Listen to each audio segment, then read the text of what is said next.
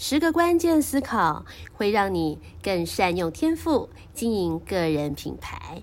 生命灵数一号人贾伯斯，Hello，我是精彩宇宙的 Psyche，欢迎大家用爱进入元宇宙。今天我们先继续用数字来跟大家交朋友，继续来聊一聊希腊数学家毕达哥拉斯的生命灵数。毕达哥拉斯在数学成就到达巅峰以后呢，发现我们在出生的时候，父母给了我们生命，而宇宙呢，给了我们一组数字，当成出生的礼物哦。他决定运用这组数字来认识人生，甚至运用这组数字帮助我们认识自己，创造未来。而今天呢，要来跟大家聊的是生命灵数。一号人天生的优势、性格的特质、内心的忧虑，还有人生的挑战。你想要透过数字更了解自己吗？那就要听完本期节目哦。首先，你知道怎么样的去算出自己的生命灵数吗？把你的出生年月日换算成西元，接下来。将全部的数字相加成一个十位数，再将这个十位数拆开，相加成一个个位数，而这个个位数呢，就是你的生命灵数，也会是你的人生密码哦。我们来举个例子：两千年五月九号出生，生命灵数的算法就是二加零加零加零加五加九。而你呢，将会得到一个十六的数字。十六不是个位数哦。接下来呢，我们要将十六拆开，变成一跟六。一加六等于七，所以这位朋友的生命灵数呢，就是七。你已经算出自己的代表数字了吗？这样就表示你已经更进一步的接近希腊数学家。毕达哥拉斯的数字智慧哦，那就非常非常希望你能够在 Apple Podcast 上给我五星级的评价，也很希望你把想法留言给我，也真的很希望你能够订阅这个频道，真的非常非常感谢你对 Psyche 的支持哦。首先，我们来讨论一这个数字。一是天地当中呢第一个数字，在宇宙一片混沌、一片黑暗、什么都没有的时候呢，一就无中生有的出现了，它就这样突然的冒出来哦。也是因为有了一，才有继续其他二、三、四、五、六、七、八、九之后的数字。所以一呢，充满了开创性的能量，它也是万事万物的起源，也负责开天辟地。而一号人任何事情都想要靠自己的力量去完成，当然也必须靠自己的力量完成，因为天地之间只有他嘛。所以呢，一号人很习惯靠单打独斗去做任何的事情。而一号人的本质呢，是宇宙中的太阳，他会主动的发光发热，有没有很厉害哦？这是一号人与生俱来的使命跟生命责任哦。我们接下来来听一听一位典型的一号人的故事。这位一号人是改变世界苹果的苹果电脑创办人贾伯斯。在二零零五年呢，贾伯斯到 Stanford 的毕业典礼演讲。接下来呢，要跟大家分享当天他讲的三个故事啊，三个他人生当中的精彩经历哦。我们来开始讲第一个故事。串联生命中的点点滴滴。我进入大学六个月就休学了，原因呢要从我出生前开始讲起。我的妈妈呢是个很年轻的未婚妈妈，当时她在念研究所。科普一下，贾伯斯的生母 Joanne 与政治学教授 Abd Fattah Jadali 相恋之后呢，生下了他 Abd。发他卷德里是个叙利亚人，所以他爸爸是叙利亚人哦。，Joanne 决定放弃我的抚养权，也坚持要领我养我的父母呢，他必须要拥有大学学历，所以他安排了一对律师夫妻来领养我。但是就在我出生之后呢，这对夫妻反悔了，因为他们想要的是女孩。而我的养父母 Paul 跟 Claire 在半夜接到一通询问的电话，有个小男婴需要等待领养，你们愿意吗？他们立刻说很乐意。但是后来 Joanne 发现，我的养母 Claire 并没有大学的学历，而我的养父 Paul 竟然连高中都没有毕业，这很重要吗？他的生母觉得很重要，我觉得没有很重要。好，我们继续来听他的故事哦。所以，Joanne 呢拒绝在认养的文件上签字，但是我的养父母向 Joanne 保证，未来一定会让我念大学。所以最后，Joanne 同意了。Paul Jobs 是个机械工人，后来的确也启发了贾伯斯在机械方面的兴趣。十七年后，我上大学了。当时的我无知的选了一所学费几乎跟 Stanford 一样贵的大学，我进入了位于波特兰的里德学院。我的父母都是蓝领阶级，他们为了我第一学期的学费就花光了毕生的积蓄。而六个月后，我觉得上大学对我一点帮助都没有，可是却花光了我父母所有的存款。我决定休学。哦，这个小孩就别学哦，人家是一号人哦，可以开天辟地、无中生有，而且自信爆棚、自信爆棚、目中无人。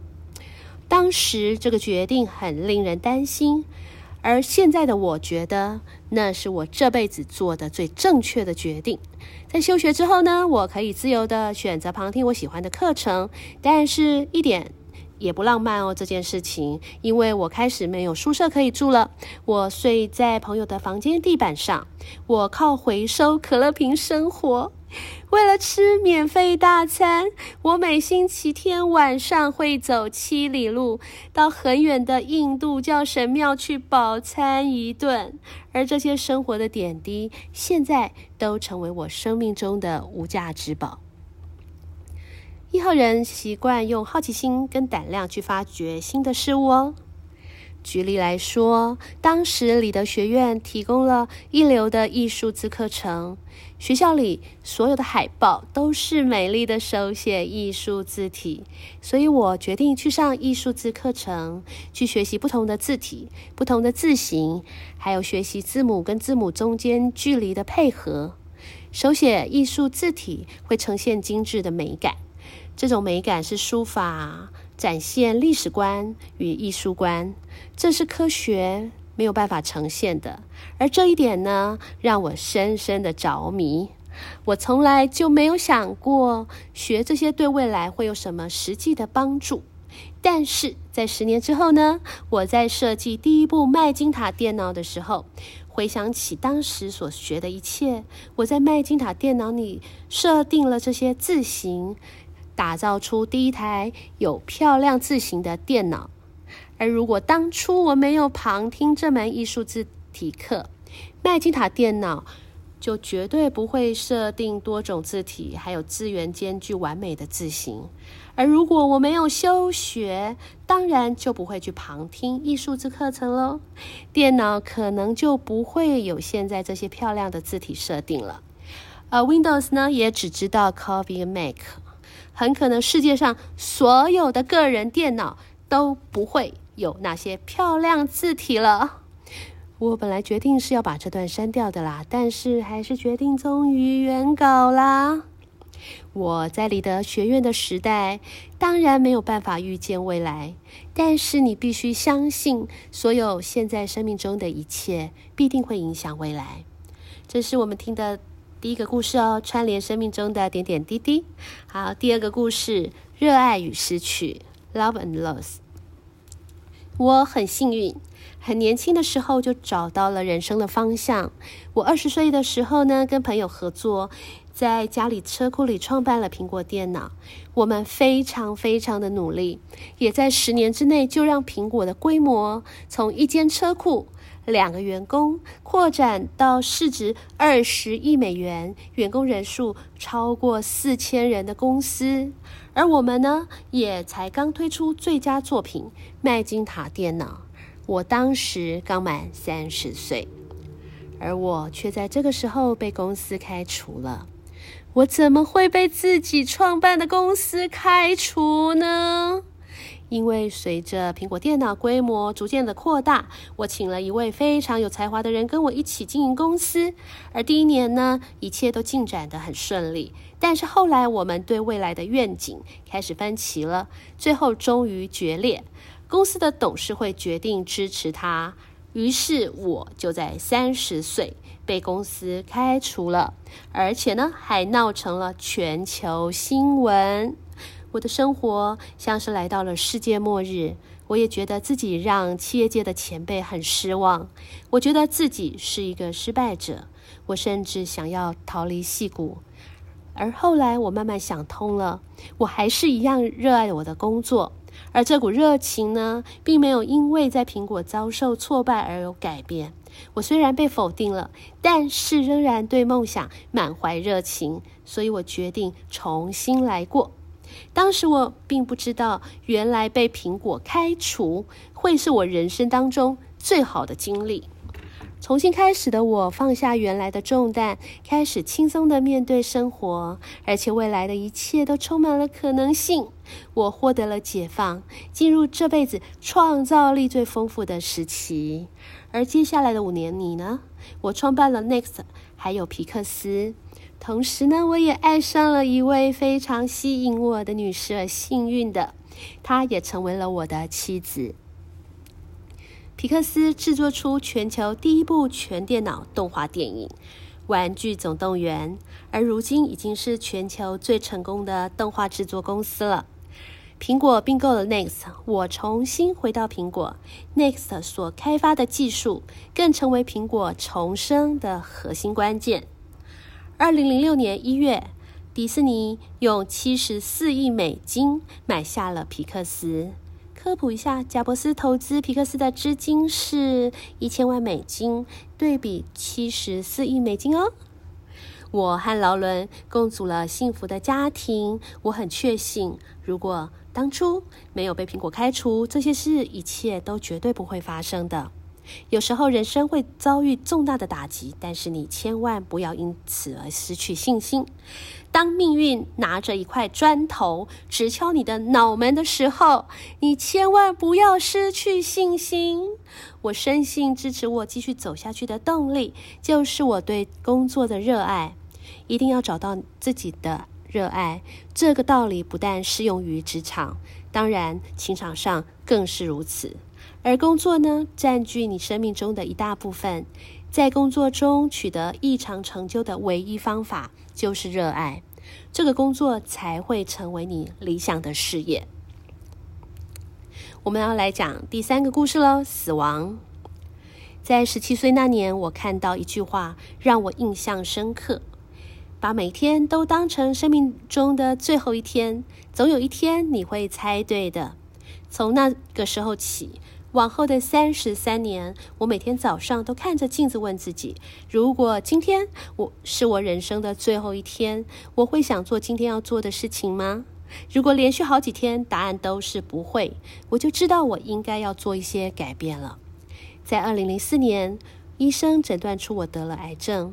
我在上午七点三十分接受断层扫描，检查结果确定我的胰脏长了一颗肿瘤。当时我根本连胰脏是什么都不知道。医生告诉我，他几乎肯定这种癌症无药可医，我大概只剩下三到六个月的生命。他建议我回家好好安排未来，这是他们表达准备等死的另一种说法。这表示呢，我必须在三年之三个月之内，把未来十年想要对孩子说的话都讲完。这也表示。我必须向大家说再见了。我整天都在想这个诊断结果。当天晚上，我做了切片检查，医护人员将内视镜伸进我的喉咙，再进入胃部，再伸进肠子，然后用探针把胰脏的肿瘤采集一些细胞。我当时正在接受麻醉，不省人事，而我的太太呢，在场陪着我。他告诉我，医生用显微镜检视癌细胞后，哭着大叫，因为那是非常非常罕见的胰脏癌，可以靠外科手术完全的切除。我动了手术，很幸运的，我现在没事了。那是我最接近死亡的一刻，希望也是未来几十年中最接近的一次了。在鬼门关走了一遭，死亡已经不再是单纯出于想象了。现在的我能够比以前更加的肯定的告诉大家这一点，而没有人想要面对死亡，即使上天堂的人也不想经历死亡才进天堂。但是，死亡是所有人共同的终点，没有人可以逃得过。而死亡极可能是生命中最伟大的发明，它在生命当中扮扮演清道夫的角色，让老旧的生命退去，让新的生命能够进来。总有一天，你们也将步入老年，离开人生的舞台。生命短暂。不要浪费时间，不要受传统的教条限制，不要照他人的想法过生活，也不要让别人的意见盖过你心里的想法。你的内心要有自己想要的方向，其他人的想法都当做参考意见就好了。我年轻的时候有一本很著名的期刊，叫做《全球目录》，那是我的时代人人必读的经典。而它的停刊号的封底有一张照片，是清晨的乡间道路。照片下呢，有一行字是“求知若渴，虚心若愚”，那是编辑群向读者说的最后一句话。求知若渴，虚心若愚，我总是这样的期许我自己。现在的你们即将毕业，即将拥有崭新的人生，我也因此期许你们求知若渴，虚心若愚。感谢大家啊！跟大家分享 “stay hungry” 还有 “stay foolish” 在我心中的定义哦。“stay hungry” 不断求进步，不断求新求美，不要轻易满足你已经有的知识、地位、工作，一定要继续的往前走哦。“stay foolish” 要保持冲劲跟赤子之心，过分的聪明、谨慎、盘算，过分的依赖别人的意见，都会让你迷失真正要走的方向。接下来要送大家我自己的十个思考方向。第一点，学费太贵呢，就去用旁听的，去他的文凭。第二点，霸气为王，要用无与伦比的霸气来发表你的理念，要用坚若磐石的实力来支撑你的霸气。第三点，缺钱是上天给的礼物。因为缺钱才会去创业，因为创业才有机会在二十五岁的时候身价破亿美元哦。有没有很缺钱的听众啊？要不要留言跟我分享你的想法呢？第四点，一个男人只要疯狂的用热情投入工作，就会吸引真命公主的到来哦。其实不只会吸引。真命公主还会吸引很多辣姐辣妹的仰慕者哦！辣姐辣妹听众如果认同，请给我五星级评价哦。第五点，你要期待命运拿着一块砖头敲向你的脑门。贾伯斯一定要用这样的词吗？其实，呃，我是还蛮欣赏这个用词的啦。我是不是也属于辣姐或是辣妹族群呢？你一定要期待命运拿着一块砖头敲向你的脑门，因为你即将有机会登峰造极。而贾伯斯跟劳伦也是在他脑门被命运用一块砖头扎到之后认识的哦。想要听劳伦的生命灵数吗？想要听贾伯斯跟劳伦的爱情八卦故事吗？留言给我哦。第六点，你的妈妈如果遗弃了你，你一定要更爱她，因为她正在培养你未来改变世界。如果你的妈妈很爱很爱你，你是很幸运的，一定要很珍惜。第七点，如果你一定要，第七点重新讲，第七点，你一定要很会很会演讲，因为没有因为，这是结论。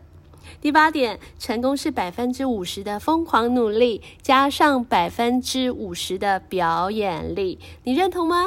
这也是结论哦。第九点，年轻的时候再帅都要保养，要不然头发会变得很少很少。第十点，如果明明可以靠颜值，你会选择靠才华吗？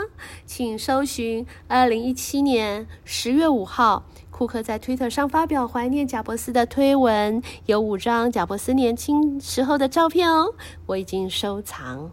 你有不同的看法吗？欢迎留言哦！非常非常希望你喜欢我的分享，也请你在 Apple Podcast 上给我五星级的评价，也很希望你帮我订阅哦。你希望每周只用十分钟就可以听到经营个人品牌会聊到的趋势话题吗？Psyche 是法律系毕业的，思考分析力、逻辑推理力、数字关联力都是 Psyche 最胜的能力哦。我们透过这个时间，一起寻找职场的优势、内心的潜能，也一起迎向未来的挑战。本集节目是由有三文创艺术空间赞助。在 Web 三点零的时代来临，多接近艺术创作，可以开发与生俱来的想象力，平衡左脑与右脑的发展。如果你是 Web 二点零的胜出者，你一定要持续的走在浪潮的尖端。如果你已经错过 Web 二点零的巨浪，在 Web 三点零的时代，欣赏艺术可以在我们的心中打造无限发展的力量。让我们一起在元宇宙中用爱打造资产。真的非常非常谢谢你听完这集节目，并且这么的支持我，爱你们。